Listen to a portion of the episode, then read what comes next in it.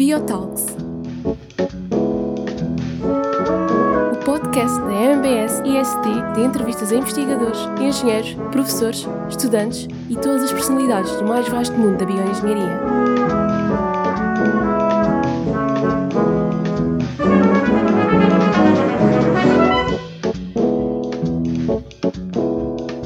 Todas as quartas-feiras conversamos com um novo convidado e ficamos a conhecer os seus projetos, as suas experiências e as suas ideias.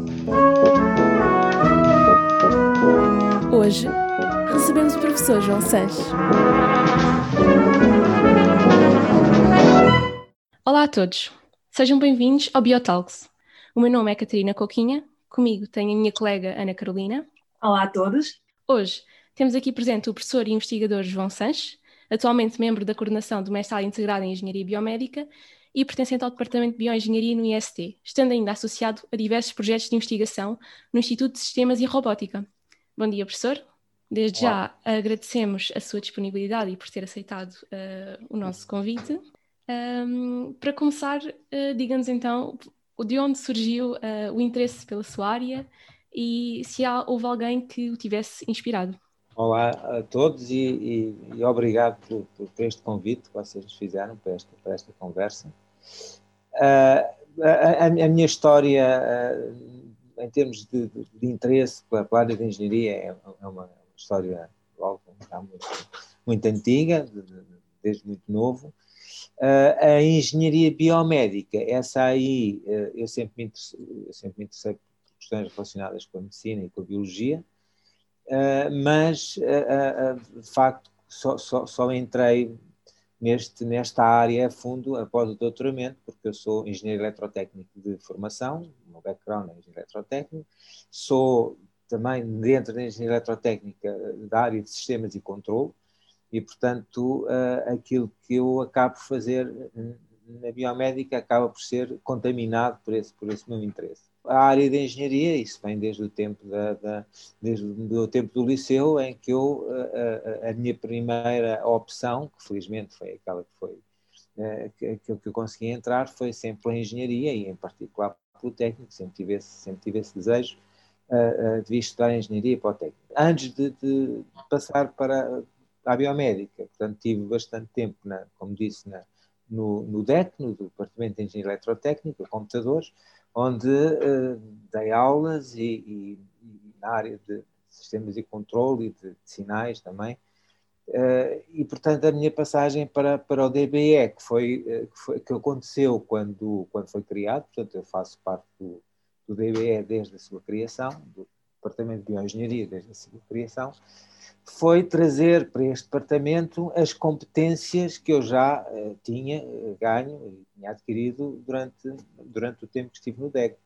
E, portanto, eu continuo no DBE a ser o eletrotécnico de serviço que me, me... Em termos de trabalhos de investigação, como digo, uh, foi basicamente depois do meu doutoramento que, que, que entrei a fundo na, na área de, da, da, da biomédica, mas uh, através de, um, uma via que é basicamente ainda hoje uh, uma das minhas principais áreas de investigação, que tem a ver com processamento de imagem. Portanto, eu já, já fazia esse trabalho, uh, já, já tinha essa atividade enquanto estive no DEC, e, portanto, aquilo que eu fiz foi aplicar as técnicas e continuar a desenvolver técnicas de processamento de imagem a, a, área da medicina e, portanto, é diagnóstico a partir de, de, de, imagem médica, mas também de sinais de modo geral. Portanto, depois, quando entrei nesta, por esta linha, por esta via, acabei por depois também uh, diversificar e, e, e, neste momento, uh, depois podemos, uh, se calhar, falar mais em detalhe sobre isso, mas a minha área de investigação tem processamento de imagem e processamento de sinais eh, sinais fisiológicos eh, eh, e comportamentais, mas isso podemos falar mais à frente. Exato. Uh, de facto, sim, as, ambas as áreas acabam-se por uh, se complementar, não é? Cruzar, exatamente. Exato. Um, e assim, num, numa forma mais geral, tendo em conta este percurso que o professor acabou de descrever, o que é que considera que um, foi mais compensador uh, na sua profissão e ao longo do seu trabalho? Um, e o que, de certa forma, o que é que acha que, que benefícios é que ele trouxe tanto a nível profissional e pessoal? Bom, é, é, é, assim, uma, uma resposta muito, muito geral sobre o assunto, uh, que é o que eu digo a toda a gente, uh, não só aos meus filhos, mas também aos meus alunos, a toda a gente, é que em termos muito gerais, quer dizer, se nós estivermos muito satisfeitos com aquilo que fazemos profissionalmente, isso tem uh, reflexos, repercussões uh, na nossa vida pessoal. E, portanto, claramente, a minha vida uh, foi sempre muito dedicada à minha profissão. às vezes, depende, umas vezes mais, outras vezes menos, mas às vezes, se calhar, até demais, embora eu acho que seja. Ah, não acho, não acho que seja, nunca seja demais, mas pronto, claramente estive sempre muito empenhado na, na minha profissão e, e, e, os, e, os, e, portanto, dentro da, da, desse aspecto, do aspecto da profissão, como, como é sabido, a, a, a, nossa atividade, a nossa carreira académica é, é composta, por, é composta por vários componentes, eh, embora eu destacaria aqui três, eh, que são, são, são, são as óbvias, não é? Uma delas é o ensino, eh, outra é a investigação, e outra é a gestão universitária. Portanto, eu tenho, tenho, bom, depois existem outras, mas digamos que estas são as, são as, as principais, são aquelas que nos ocupam uh, a maior parte do, do, tempo, aliás, grande parte do tempo. E desse ponto de vista, uh, uh, eu posso dizer que eu gosto, eu, eu, eu, gosto de dar aulas, eu gosto muito da interação com os alunos. Eu vejo sempre isto como, como, uma, como uma, uma atividade quase de parceria, ou seja, eu gosto, eu, eu, eu sinto que da minha atividade como professor, e, e, e, quando professor não é só quando dou aulas, não é? É, é quando, quando interajo com eles, quando lhes esclareço dúvidas, quando lhes resolvo problemas e quando às vezes, também acontece, quando lhes dou apoio eh, psicológico, apoio, ajuda, quer dizer, porque, porque é normal que nestes anos todos muitos alunos às vezes têm têm dificuldades, têm, têm dúvidas, têm várias coisas. Portanto, esse trabalho de proximidade é claramente um trabalho que eu gosto de, que eu gosto de fazer. Num contexto mais recente, porque de facto, uh, sim, foi mais nos últimos anos, desde que sou coordenador, aliás, eu, eu, eu sou coordenador confesso que não sei exatamente desde quando, já foi há bastante tempo, mas sou coordenador da, da, da mobilidade, que é um trabalho é, é uma tarefa, é, uma, é um cargo que dá imenso trabalho, não sei se vocês têm noção disso, mas dá mesmo muito trabalho porque uh, uh, os planos de estudo uh, de todos vocês, quando vão para fora, têm que passar pelas mãos. e passam pelas mãos várias vezes. Eu tenho tipicamente alunos que antes de convergir para um, para um plano de estudos que vão seguir, às vezes passa por três, quatro, cinco iterações. E, portanto, já imaginaram, já imagina-se que uh, esse trabalho multiplicado por 30 ou por 40 alunos, ou mais, porque são os alunos que vão num ano e os alunos que estão a vir no outro, uh, é, é, é, é muito, muito trabalho. Mas, é, está, é um dos casos em que dá muito trabalho, mas dá muita satisfação, porque eu percebo que é dessa, desse trabalho, de, eu, eu estou a lidar com coisas importantes, os alunos vão para fora, estão lá, estão lá não digo perdidos, mas estão lá um bocadinho fora do seu ambiente natural e, portanto, eu acabo por funcionar como o elo de ligação que eles têm aqui à escola-mãe. E, portanto, apesar do imenso trabalho que isso me dá, eu tenho sempre alguma disponibilidade para isso. Depois, uh, finalmente, a, a área de investigação é aquela área que dá a satisfação natural, eu diria quase que é a primeira satisfação de todas, que é quando nós conseguimos uh, uh, fazer avançar eh, a ciência e a técnica, e, e, isso é muito, muito gratificante. E mais uma vez, quando conseguimos fazer isso, levando, que é, com, é o que acontece sempre, quando conseguimos fazer isso, levando atrás de nós os alunos, Uh, e portanto estão a ver que eu aqui tenho eu, eu tenho nestas nestas tarefas há aqui grosso modo três grandes níveis de proximidade aos alunos, não é? Que é, é, é, enquanto professor é aquela relação normal de professor, mais próxima ou menos próxima, mas eh, digamos que é uma, uma, um tipo de relação que está mais ou menos bem estabelecida.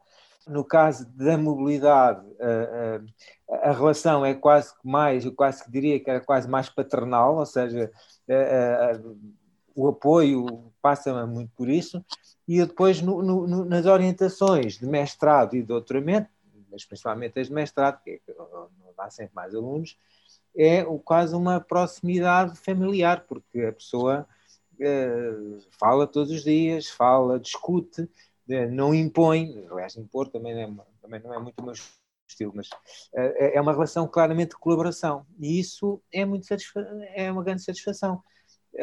e perceber que, que, que, hoje, hoje em dia não, não tem sido possível por causa da pandemia, mas é sempre agradável que um conseguir que um aluno consiga ir a uma conferência e, que, e, que, tenha, e que tenha contacto pela primeira vez com, com o mundo científico, e isso normalmente é uma coisa que, que é marcante para eles e, portanto, é muito, muito uh, compensador para. É muito cheio, pronto, eu diria que é muito cheio. É uma, é uma cooperação, uma cooperação mútua entre o professor e o aluno, muito compensadora, com certeza, para os dois. Para é, os dois. eu espero que sim, para mim é seguramente. Tenho também a certeza que seja super compensador, não é? Uh, por outro lado, acha que hum, dentro deste seu percurso temos estes benefícios super gratificantes uh, e positivos? Uh, acha que houve alguma altura que hum, tivesse dúvidas do seu percurso ou que ao entrar não era bem aquilo que esperava e tivesse o desapontado de alguma forma ou em algum projeto? Eu acho que isso é muito. É possível que seja muito comum eu confesso que tive a sorte uh, de não ter, esse, não ter essas dúvidas. E também não, não ter muitas vezes essas dúvidas. Raro, sim, não ter muitas vezes essas dúvidas. Tipo, poucas. Às vezes são dúvidas, no meu caso, se calhar na maior parte das pessoas, uh, dos meus colegas, eh, são dúvidas que resultam, a maior parte das vezes, pelo cansaço porque a pessoa, o trabalho tem picos, não é sempre igual, há às vezes em que a coisa está mais aliviada do que outras, e quando está muito apertado de trabalho, a tendência sempre é pensar oh, que eu gostaria era de fazer outra coisa qualquer uh, que não tivesse esta pressão. Mas é um, é um, são os tipos de, são tipos de dúvidas que, que, que, que vão, que desaparecem logo rapidamente. Mas lá está, quer dizer, uh, mas eu percebo, no, no, meu caso eu tenho tido essa sorte, mas eu também acho que o trabalho de, o trabalho académico uh, tem essa vantagem, o trabalho de investigação tem essa vantagem, quer dizer, não posso extrapolar isto para as outras profissões todas, porque há outras profissões onde uh, as compensações não são. E, e, no, e no, caso da, e no caso da, da, da, da carreira académica, onde nós estamos inseridos, eu acho que até mais do que qualquer outra, esta é a minha opinião enviesada, mas ainda assim é que tem, eh, eh, nós por, por, por quase por, por lei, para aqui a lei aqui vale o que vale, mas nós de facto temos, eh, por lei, que repartir o nosso tempo de trabalho por duas componentes, em 50% e 50%. Portanto, para a investigação, temos que fazer investigação e gestão universitária, uh, temos que fazer avançar a ciência, temos que produzir conhecimento científico, temos que orientar alunos, digamos que é o, digamos que é o, o, trabalho de investigação. E depois temos uma outra componente que é, é, é, é a atividade de ensino. E as do, portanto, uh, uh, nós por obrigação, se não for por outra razão qualquer, pelo menos por obrigação temos que cumprir estas. Uh, e, e, isto é muito bom porque, porque nós podemos sempre refugiar numa quando estamos fartos da outra. quer dizer, eu posso me empenhar muito no ensino quando estou um bocadinho mais desiludido ou menos inspirado, ou, ou quando tenho menos alunos, porque às vezes acontece, ou seja, esta, esta, esta, esta nosso trabalho de investigação depende muito dos alunos. Depende quase exclusivamente dos alunos. E às vezes temos, uh, sei lá, hoje em dia estou com uma grande quantidade de alunos, é, pronto, é um, estou a passar por um momento muito bom desse ponto de vista.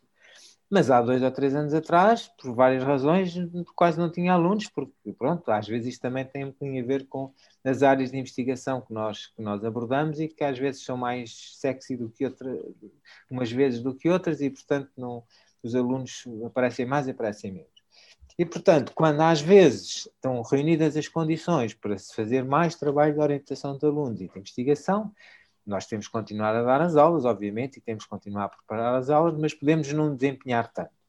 Por outro lado, quando uh, uh, a componente uh, de investigação está um bocadinho mais aligerada, nós podemos investir mais no ensino, preparar mais materiais, fazer mais coisas.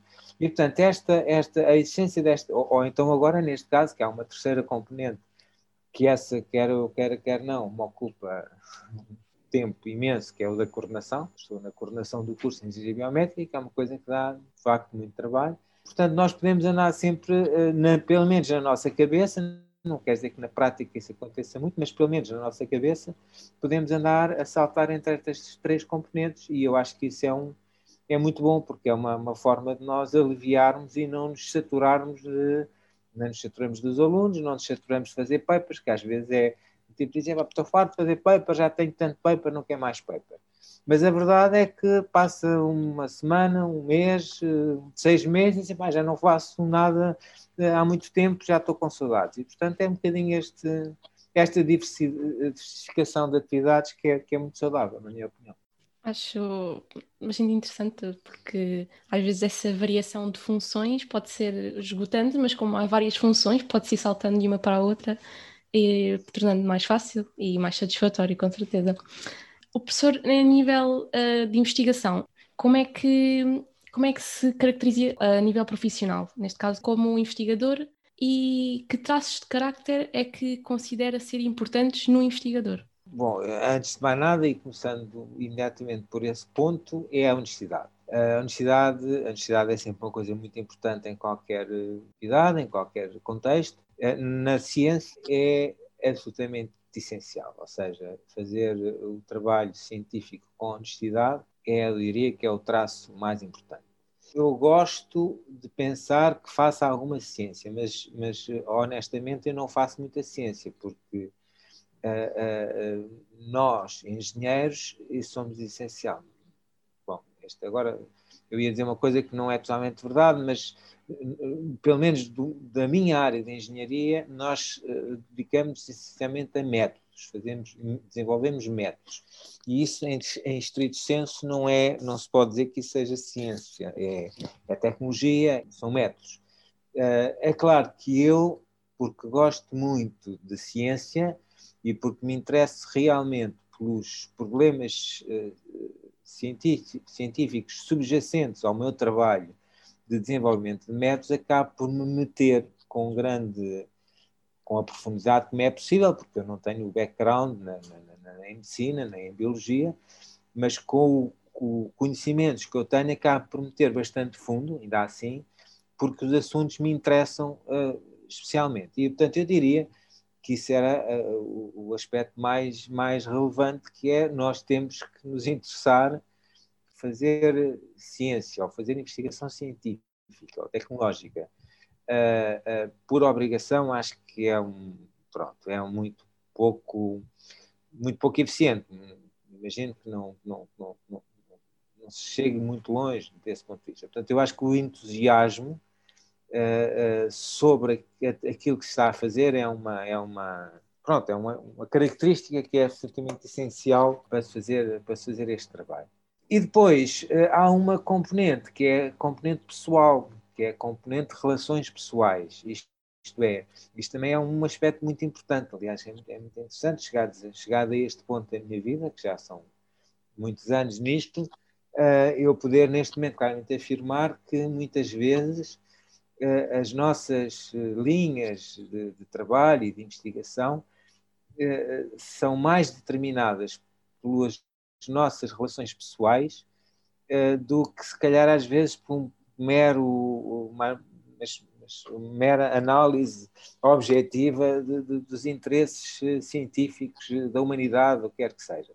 Ou seja, a pessoa estabelece relações de trabalho mais porque se dá bem com, com, com, os, com os parceiros com, e eu tenho muitos, tenho muitas, muitas uh, parcerias, e poderia ainda ter mais, ainda poderia ter mais, Mas a verdade é que as parcerias que vingam são aquelas que resultam de uma boa relação pessoal entre as pessoas eh, e, portanto, eu poderia ter muito interesse em, em, em, investigar uma dada área, mas se a pessoa que é o meu interlocutor, se não há aquela química que se costuma dizer e daquela empatia uh, que resulta, uh, pronto, não, não, não há condições para avançar e as coisas não avançam. Portanto, eu diria que essa, é, essa, essa é, é uma visão muito importante para mim, que é uma relação, a relação pessoal é absolutamente determinante para que depois o trabalho não seja apenas quase que um trabalho administrativo de investigação que não,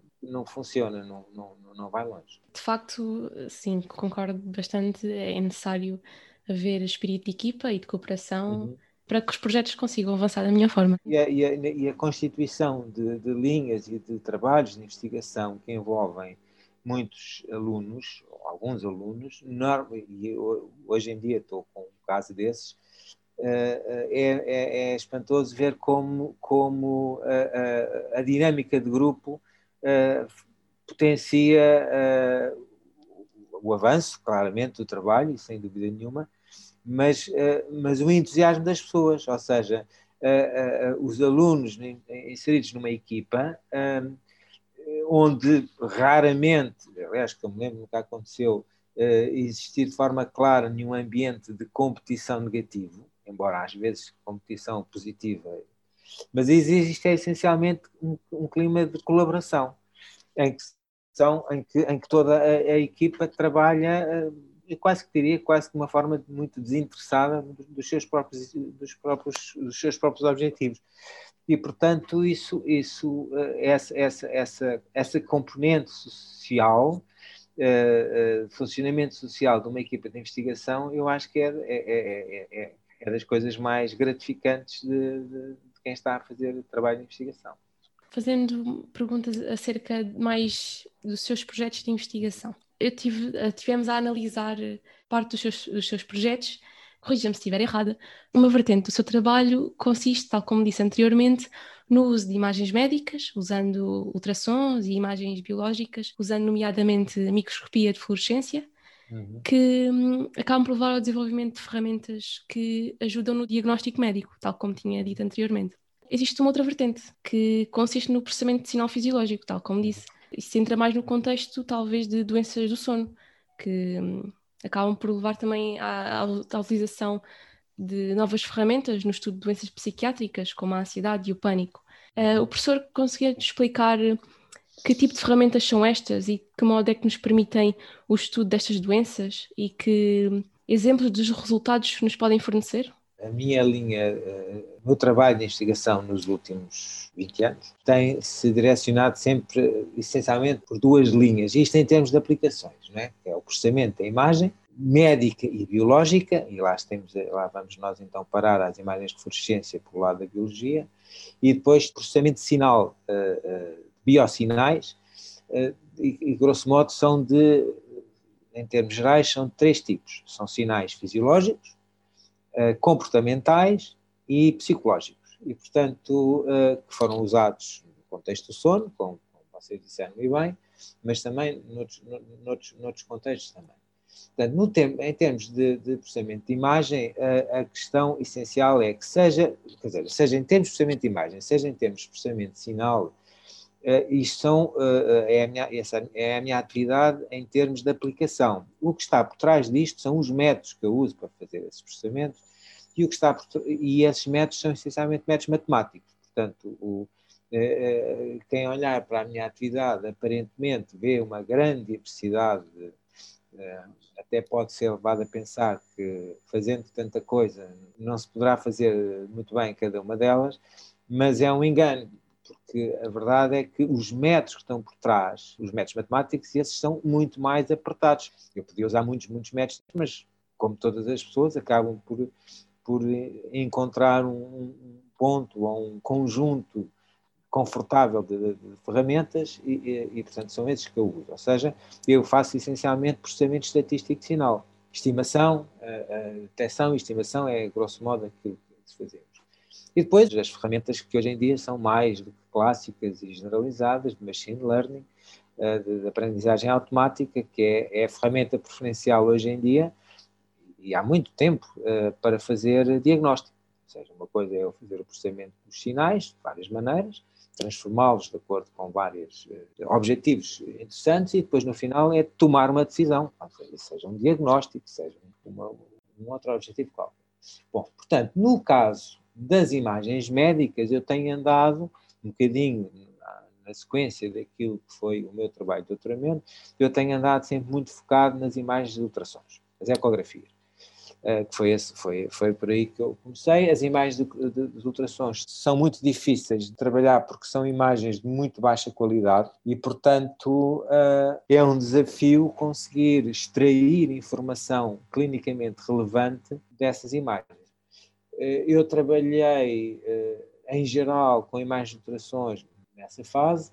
Depois tenho já historial de não digo que sejam 20 anos, mas seguramente mais de 10, eh, trabalhado com eh, os colegas, os meus colegas da Faculdade de Medicina, eh, o, professor Luís Mendes Pedro, na análise de, placa, de, de imagens de ultrassons da carótida, da placa da troma na carótida. Uh, e isso é um trabalho que já deu dois doutoramentos, muitos mestrados e que hoje em dia estamos a continuar a trabalhar e estamos a desenvolver novos métodos. Portanto, continuamos a trabalhar sobre as imagens de ultrassons e o objetivo é caracterizar a placa de troma, a, a placa aterosclerótica, uh, no sentido de perceber se, ela é, se é necessário removê-la ou não. Digamos que esse é o, é um, é um, trabalho muito importante porque remover uma placa da carótida do, do doente é uma operação com risco, é uma operação difícil e, portanto, se não for preciso retirá-la, é melhor é não retirar. Por outro lado, se ela for instável, pode soltar e, e vai causar um acidente vascular cerebral e, portanto, com toda a gravidade que isso tem. Portanto, digamos que esse é um, é um, um trabalho.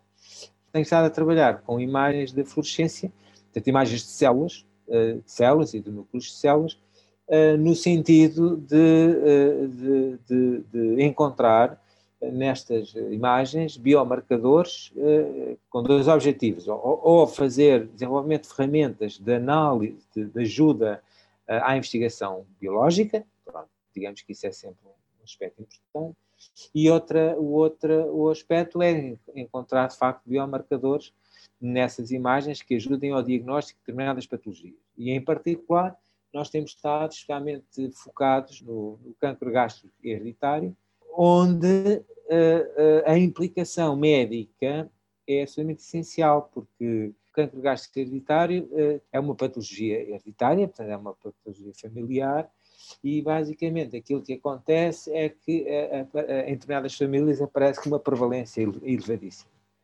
E o que acontece acontece é que quando aparece uma mutação do gene que está associada a uma das proteínas que é mais responsável por isso, é preciso avaliar se essa mutação é patogénica ou não, ou seja, se essa mutação irá dar origem a cancro ou não, o que é uma coisa que normalmente, quando detectada, não, a pessoa ainda não tem, ou seja, a pessoa, normalmente são pessoas jovens, não têm cancro ainda, mas a mutação está lá. Se a mutação for patogénica, o que é que há que fazer? É retirar o estômago à pessoa. Ponto.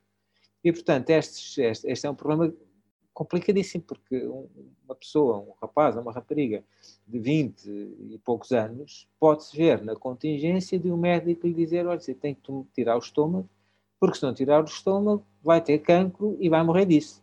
Saber exatamente, com rigor, se a mutação que este sujeito teve é patogénica ou não, é absolutamente essencial para não lhe tirar um estômago que era saudável e queria ser e continuaria a ser saudável até o resto da sua vida, e uma pessoa aos 20 e tal anos fica sem estômago desnecessariamente, ou pelo contrário, não retirar o estômago e a mesma pessoa com 20 e tal anos vir a ter um cancro passado pouco tempo que, que a mata. Portanto, este trabalho é um muito é um dos mais desafiantes que eu tenho tido nos últimos eh, anos e, fico, e que tem dado mais resultados, mais, mais publicações, mais tudo.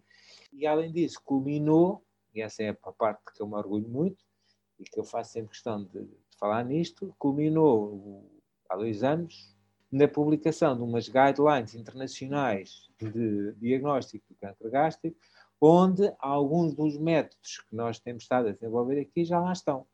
e, portanto, digamos que já passaram para a prática clínica, o que é o, que é o desejo de qualquer, eh, de qualquer biomédico é, é, é que isso aconteça. Pronto, digamos que isto são as coisas que eu tenho feito, em, principalmente em imagem.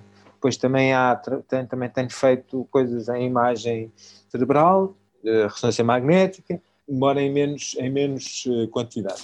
Depois a outra grande linha de investigação tem a ver com o processamento de sinal fisiológico, que, como vocês disseram muito bem, começou com a minha relação com a professora Teresa Paiva uh, no contexto do sono, da medicina do sono, tem evoluído para a área da saúde mental e da psiquiatria. E, portanto, essas ferramentas estão a ser usadas, são basicamente as mesmas, com evoluções e com mais investigação, mas a, a aplicação é diferente. E, portanto, como disse, uh, no contexto do sono, é porque um, o exame o mais importante na medicina do sono é a polissonografia, que é basicamente uma bateria de testes altamente intrusivos e complicados que o doente faz quando é preciso avaliar o seu, o seu sono e, portanto, tipicamente o doente tem que ir ao consultório e dormir lá. É, é instrumentado, ou seja, é, somos colocados uma quantidade imensa de sensores de toda a ordem que a pessoa fica até razoavelmente desconfortável, porque aquilo de facto é muito hardware que a pessoa tem que usar, e depois uh, dorme ali uma noite e, e, aqueles dados são todos depois avaliados com, com, com, bastante rigor. O problema destes, destes métodos é que são intrusivos, as pessoas não fazem em condições normais da sua vida, portanto, têm que fazer em condições laboratoriais e fazem durante pouco tempo. Portanto, aquilo que nós começámos a fazer, até vou ver com a professora Teresa Paiva, foi começar a abordar técnicas que permitem fazer a monitorização de longo termo não intrusiva. Portanto, usando dispositivos wearables, sejam informações de telemóvel, sejam diários, sejam várias coisas, e o objetivo era conseguir recolher informação de longa duração, portanto, estamos a falar de vários dias ou mesmo várias semanas, de maneira a encontrar comportamentos, encontrar padrões que não são facilmente detectáveis numa, numa polissonografia que acontece durante uma noite. Esses sinais, em termos gerais, depois a coisa evoluiu, e em termos gerais estamos a falar de quê? Estamos a falar de sinais fisiológicos e aqueles que nos interessam são essencialmente dois. É o ritmo cardíaco. O ritmo cardíaco é um, é um, é um, é um excelente indicador da atividade do sistema nervoso autónomo e, portanto, era aí que isso que nós queríamos medir, era a atividade do sistema nervoso autónomo, simpático e parasimpático, porque isso tem informações muito relevantes uh, sobre as condições. Uh, a temperatura. A temperatura é muito importante. É difícil medir a temperatura com rigor e depois já vamos ver como, como passados estes 15 anos, uh, a temperatura voltou a estar outra vez na, na berlinda. E depois temos um outro conjunto de dados, um em particular que é especialmente informativo, e que eu diria que é, é, é, o meu sinal preferencial, é o meu sinal especialmente acarinhado, que é o da actigrafia. Uma actigrafia não é mais do que um acelerómetro que o doente tem no, no, no pulso, parece um relógio, uh, e que registra durante uma semana sua, uh, os seus movimentos. E este, a análise correta deste movimento, deste, deste sinal da actigrafia é extremamente informativa sobre várias coisas, designadamente, nessa altura, quando, quando usámos isso com a professora Teresa Paiva, é muito importante na, na, no contexto do sono, designadamente durante o sono, ou seja, a, a, o tipo de atividade que a pessoa tem, não é só a quantidade de atividade, também é importante a quantidade, mas é o tipo de atividade tem, eh, eh, que a pessoa tem durante o sono, diz muito da qualidade desse sono. E, portanto, foi, foi nesse contexto que nós, nós uh, uh, trabalhámos com isso. Portanto, eu diria que uh, depois, em simultâneo, também tínhamos diários do sono, que eram umas aplicações para telemóvel em que o, o sujeito podia registar alguns dados de natureza clínica que eram importantes para o diagnóstico pagámos nestas ferramentas todas, juntámos mais uns, umas coisas e continuamos a trabalhar sobre elas. E o que é que fizemos?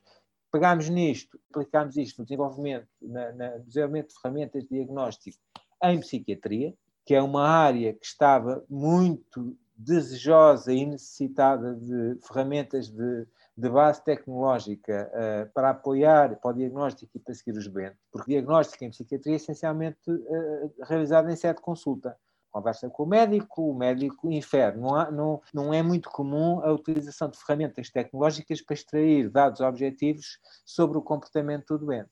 E agora é isso que estamos a fazer. Estamos a desenvolver designadamente, a pegar nestas ferramentas que eu acabei de dizer e estamos a aplicá-las em psiquiatria, essencialmente em doentes com depressão, onde o seu estado pode ser detectado por movimento, os padrões de movimento são alterados em situação de depressão, ritmo cardíaco é a mesma coisa. Portanto, o que nós estamos a fazer neste momento uh, é, é a desenvolver essas ferramentas e outras, designadamente ferramentas de avaliação objetiva do estado do doente em sede de consulta, que é uma coisa diferente, não é uma coisa muito comum. Aquilo que é comum é ou o doente está com o médico e está a ser consultado pelo médico, ou então está a ser recolhido, estão a ser recolhidas informações em ambulatório que depois o médico pode ver. Mas eh, recolher informações objetivas já na consulta, designadamente em ambiente hospitalar, é esse tipo de aproximação que estamos a fazer isto numa parceria que temos com o Hospital Beatriz Ângelo, foi o departamento com, com, o Serviço de Psiquiatria uh, e, que tem, e que tem corrido muito bem. Estas ferramentas estavam aqui todas a fervilhar e prontas para funcionar quando aparece o Covid. Uh, e, portanto, uh, mal aparece o Covid, na primeira, na primeira call que a FCT fez para pedir aos investigadores métodos para ajudar na crise, uh, nós submetemos um projeto que foi aceito e que foi o de desenvolver uh, uma ferramenta para monitorização dos doentes com Covid em quarentena domiciliária. O controle desses doentes, neste momento, tem sido feito essencialmente através de telefonemas, através de chamadas telefónicas por parte do médico, que faz algumas perguntas que lhe dão uma ideia de qual é o estado em que o doente está, mas são ideias muito subjetivas, são informações muito subjetivas uh, e pouco rigorosas. E, portanto, aquilo que nós desenvolvemos foi uma ferramenta, foi um método de que os, os doentes, os sujeitos ou doentes em quarentena domiciliária, possam eles próprios fazer medidas objetivas, essencialmente a temperatura e a oximetria, mas não só, também de sintomas, como seja a tosse, como seja o, o seu, uma avaliação subjetiva sobre o seu estado geral e isso tudo, na forma de um diário, foi basicamente pegar no diário do sono e desenvolver uns sensores, designadamente o oximetria e temperatura, e, portanto, os sujeitos fazem essas medições sem necessariamente terem que interagir diretamente com o médico, e essas, esses dados caem automaticamente numa plataforma web que o médico pode consultar. Portanto, o médico, lá no sítio onde está, pode seguir 10, 15, 20 ou 100 uh, eh, utilizadores, 100 sujeitos, uh, sem ter que falar necessariamente com eles, o que é muito importante, porque um telefonema é uma coisa altamente ineficiente do ponto de vista, ou seja, pode-se perder 15 ou 20 minutos, ou bom, ou mesmo se calhar menos, pronto, mesmo que sejam 10 minutos numa conversa telefónica para saber informação que a maior parte das vezes eh, não adianta muito à avaliação do sujeito, eh, isso tudo pode ser eh, feito de forma. Pronto, e isso correu muito bem, está a funcionar. há várias, há várias demais que estão a ser feitas para levar aquilo para o terreno, mas esta questão é, é essencial porque penso que agora nós finalmente estamos um bocadinho a aprender a, a, a movimentar-nos nesta pandemia.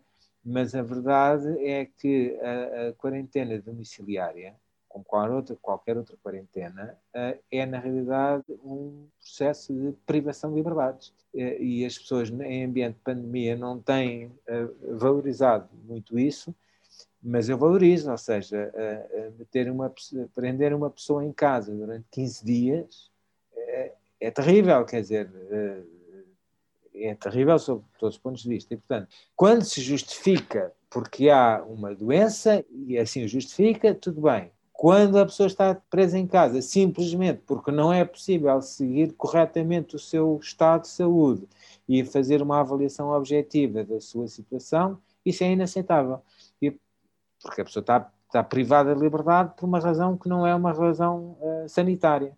E, portanto, a utilização destas ferramentas é, é absolutamente uh, fundamental. E, portanto, estas são as duas grandes linhas, ou seja, minhas linhas de atividade, que é o processamento de imagem médica e biológica e o processamento de, de, de, de para efeitos de avaliação emocional e cognitiva em vários, em vários contextos. Eu estou a adorar ouvir o professor falar, porque nós tínhamos abordado todos estes projetos e o professor encadeou um projeto no outro e foi muito interessante. Este último projeto que o professor falou foi, uh, nomeadamente, o projeto Ecovis, certo? É, exatamente, é isso mesmo. Exatamente. E eu, pessoalmente, sou, eu sou de Biológica e estou a achar fascinante esta conversa, porque é um mundo, é um mundo incrível. Tudo o que a biomédica também pode fornecer à, à sociedade e o bem-estar da população em geral é incrível dar a conhecer isto aos nossos ouvintes. No seguimento, também gostaríamos de saber uh, sobre outros dois projetos que uh, atualmente o professor está envolvido, que nós fomos pesquisar, que é o projeto React e o projeto Capture. Pode-nos dar a conhecer um pouco sobre eles também?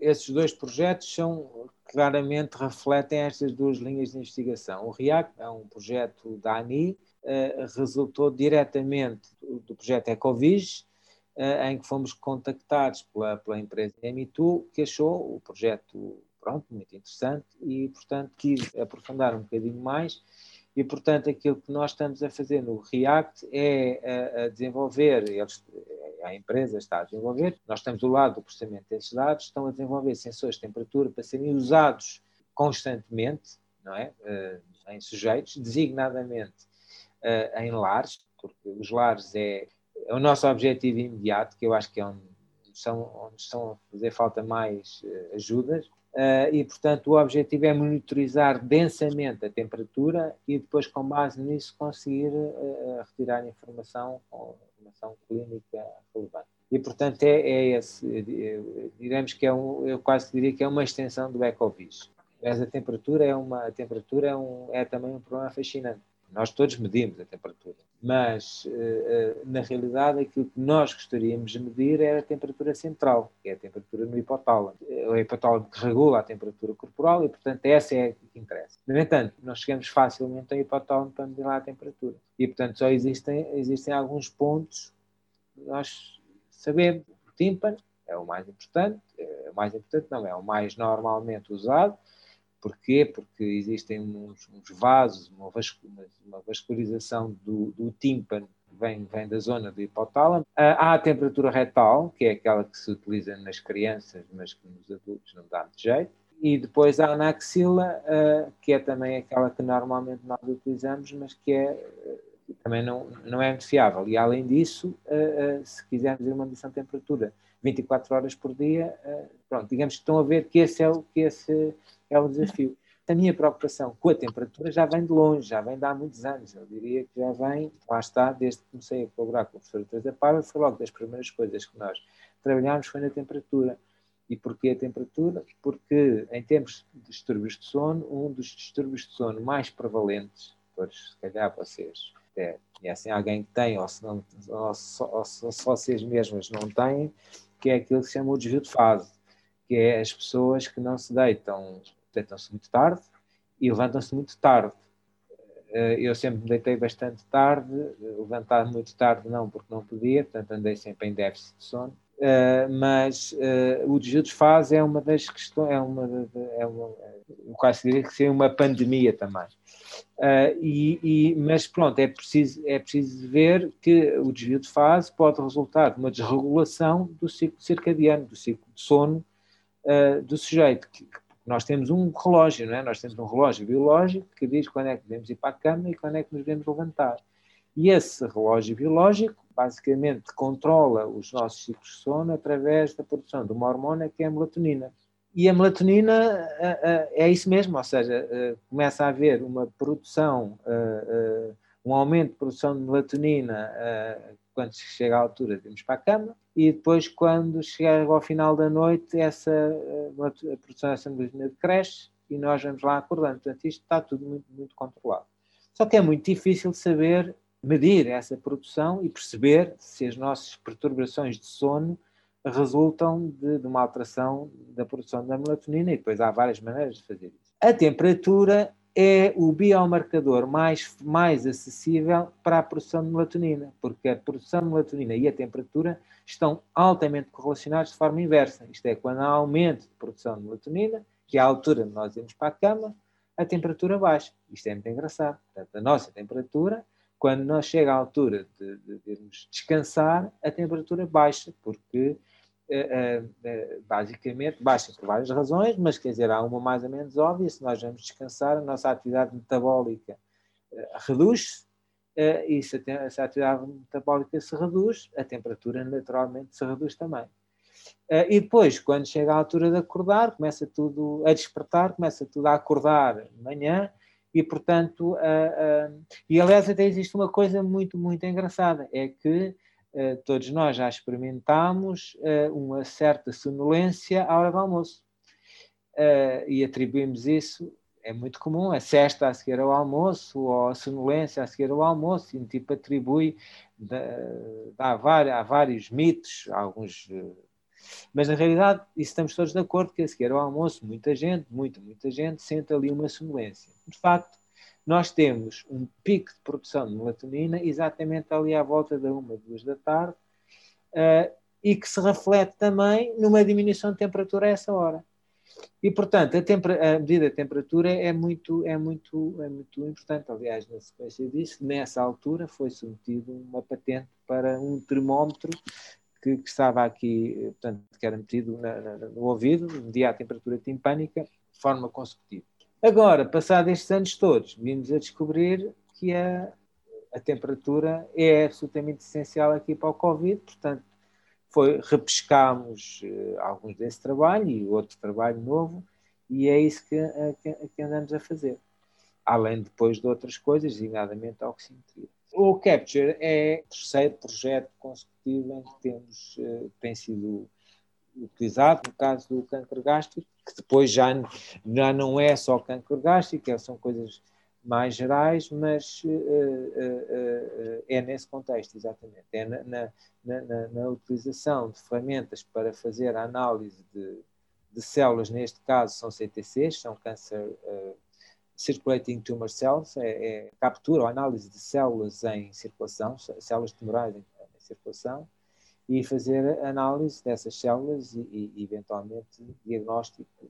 E portanto esse projeto que agora está a chegar ao fim tem esse objetivo. Portanto, esses dois projetos que vocês falaram, claramente são os, os projetos que estão a cobrir uh, uh, estas duas grandes áreas de investigação onde eu, onde eu tenho trabalhado eu tenho uma sugestão assim, eu e a Catarina também, que é, nós as duas somos do Alentejo, e acho que seria muito interessante o, o, professor e a sua equipa de investigação ver efetivamente o porquê do alentejano e do andaluz ter essa, essa sonolência após o almoço, professor, porque isto é e agora vocês, agora vocês são de que zona do Alentejo? Eu sou de Beja. Évora. Ah, então estás ali mais perto, eu também tenho. Costumo estar no Alentejo. O alentejano e o andaluz seriam um ótimo, um ótimo experimento. Não, eh, os alentejanos são, são um ótimo, um ótimo ai, coorte de estudo uh, para várias coisas. E curiosamente, no contexto desta, no contexto desta, desta minha parceria com a professora Teresa Paiva, o Alentejo foi sempre uma, uma, uma população que foi em cima da mesa. Uh, e porquê? Uh, uma, uma, das coisas é que o Alentejo tem um dos índices mais elevados de suicídio da Europa, não é? Portanto, a utilização de muitas destas ferramentas para tentar monitorizar o que é que se está a passar embora eu agora tenha estado muito mais no Alentejo, tenho lá uma casa, portanto estou lá quase todos os fins de semana, consigo perceber que a maravilha que é o Alentejo também às vezes é a sua, é a sua perdição, porque aquilo uh, pode, pode ser um problema. Uh, e na sequência disso, a professora Teresa Paiva até uh, pôs em prática uma ideia muito interessante que está a ser desenvolvida no Lavra, ali perto, perto de Montemor, uh, que é uma clínica de sono. E, portanto, uh, é uma espécie de um hotel, uh, tem funcionalidades de um hotel, mas com o objetivo de fazer terapia de sono, fazer diagnóstico e terapia de sono. Uh, e com isso, isso traz de seguida outras, outras, outras formas de investigação. Mas eu também acho que sim. Agora, eu não tenho a certeza, quer dizer, a, a, a pessoa Paiva defendia em determinada altura que poderia existir um gene do, o gene da cesta, o gene do sono, e que os alentejanos seriam especialmente afetados por esse gene, mas eu não acredito nisso, não me parece. uh, não parece mesmo. Até porque não tenho assim tanta certeza que os alentejanos dormem tanta cesta como Não, o alentejano, o alentejano é um povo muito trabalhador. Muito trabalhador. Pois, exatamente. É um Agora é verdade que é verdade que naquele ambiente, e eu aí já falo por experiência própria, calor terrível, durante o verão não há outra solução senão ir dormir cestas, porque eu também vou dormir cestas. O que é que um tipo vai fazer às três da tarde para, para baixo daquele sol? Para diminuir a temperatura. Exatamente, é isso. Agradeço imenso uh, já pela, por estes esclarecimentos, não só maioritariamente a nível profissional, uh, com certeza também tem uma dimensão pessoal. O que, o que é que faz para desanuviar do trabalho e do stress e quais é que quais são os, o que mais gosta de fazer nos seus tempos livres? Às vezes é difícil desanuviar, uh, principalmente no último ano por causa do Covid, Uh, nós estamos cada vez, e eu acho que isso é negativo, temos uma mistura que é um bocadinho doentia entre o plano profissional e o plano pessoal. Ou seja, eu hoje em dia, a maior parte do tempo profissional passo aqui em casa, no meu escritório, que foi uma coisa que eu tive que amanhar aqui à pressa, porque eu não tinha escritório em casa eu ia para o técnico trabalhar e quando vinha do técnico também trabalhava às vezes, mas não, não precisava no escritório. Uh, e hoje em dia, uh, isso, isso depois extrapola para os fins de semana e, portanto, uh, eu isso acho que é uma questão que nós vamos ter que aprender. Eu ainda não aprendi a fazer isso, a separar. Eu, por causa das minhas funções e por causa de tudo e mais alguma coisa, tenho quantidades anormais de mails a receber, a, a, a, a rechegar a toda a hora e, portanto, é muito difícil eu, em, em fins de semana, sequer dizer hoje não ligo o computador. Quero. Pronto. Mas tirando essas questões todas, de facto, uh, em termos de ocupação de tempos livres, eu tenho, nos últimos tempos, aliás, na verdade já há bastante tempo, uma ocupação, neste momento tenho uma quinta no Alentejo, tenho, tenho já uns dois ou três anos, mas antes disso tinha outra no, em Mafra, portanto já há muitos anos que tenho essa atividade de andar para lá a, a brincar à agricultura, a brincar à bricolagem, a brincar essas coisas todas. E isso de facto relaxa-me, claramente me relaxa. Uh, e depois tenho, tinha uma atividade já há muito tempo, que era muito ativa, mas agora tem estado muito, muito parada, que é, gosto de pintar, fazer aguarelas, tenho, tenho, mas tem estado, essa tem estado muito parada, essencialmente desde que passei, que tinha quinta, mas digamos que é isso, é passear, eh, é andar lá a fazer bricolagem e, e a ver mails, pronto, é, é, é, é, o que eu faço nos fins de semana. Talvez possa retomar a pintura. Sim, sim, tenho essa, tenho essa intenção, vamos lá ver.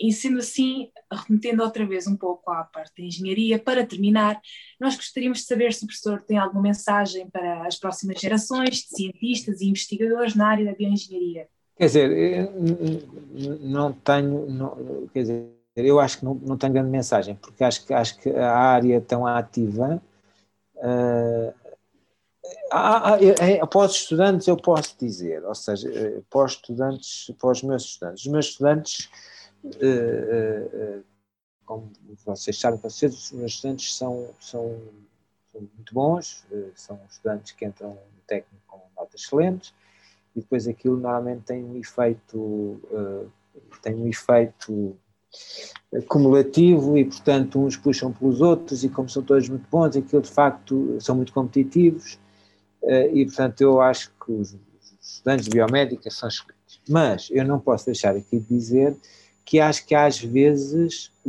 os estudantes, e se calhar não são só os biomédicos, mas os biomédicos seguramente, são, estão muito focados nas classificações e levam a questão das classificações demasiado à letra.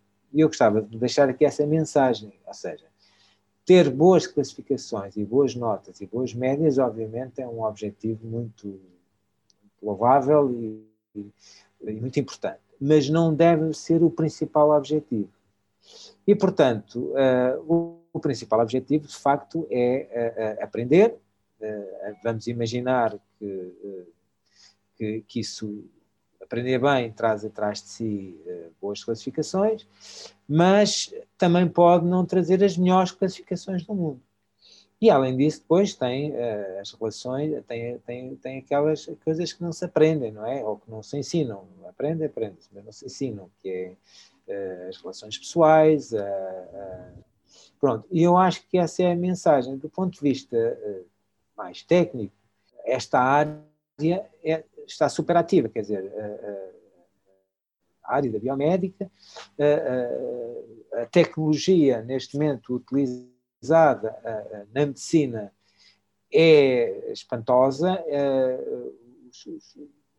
quase que de igual responsabilidade de médicos e de engenheiros.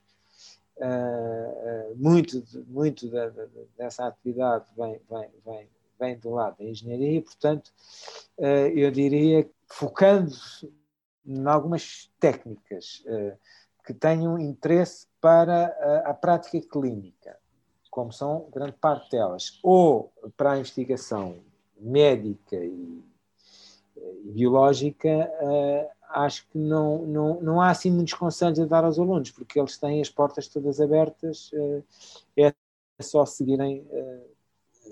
Agora, fazerem isso com muito empenho. E a honestidade, obviamente, é sempre o mais importante. E eu poria um bocadinho menos de ênfase na, na prestação escolar, porque ela já é tão boa que, que, que, que eu acho que não. A, a, a, performance escolar é uma coisa que vem por arrasto, vem, por, vem porque a pessoa se empenhou, porque a pessoa estudou, porque a pessoa é interessada, não é? Não é ao contrário. Ou seja, a pessoa não deve fazer essas coisas todas para ter uma, uma boa prestação solar, porque isso depois perverte, quer dizer, depois há, há aí algumas perversões que não, que não são desejáveis. Portanto, eu diria que essa era a única mensagem que eu dizia para arrefecer um bocadinho essas preocupações. E, e, com esta bela mensagem chegamos ao fim deste episódio das Biotalks, na presença do professor João Sanches. Muito obrigada, professor, por este momento e, e esperamos vê-lo em breve e esperamos ver todos em breve e que todos ah. estejam bem de saúde e num próximo episódio traremos outro convidado para falar mais um pouco sobre o seu percurso académico e pessoal. Muito obrigada, professor. Ah, bem, eu, é que, eu é que vos agradeço. Obrigado pelo convite. Biotalks. Não percas um novo episódio todas as quartas-feiras. Fica atento às nossas redes sociais.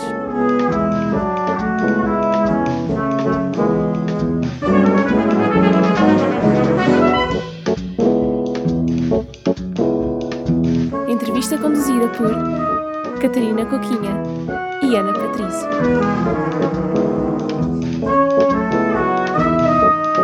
Edição de som Vicente Magalhães.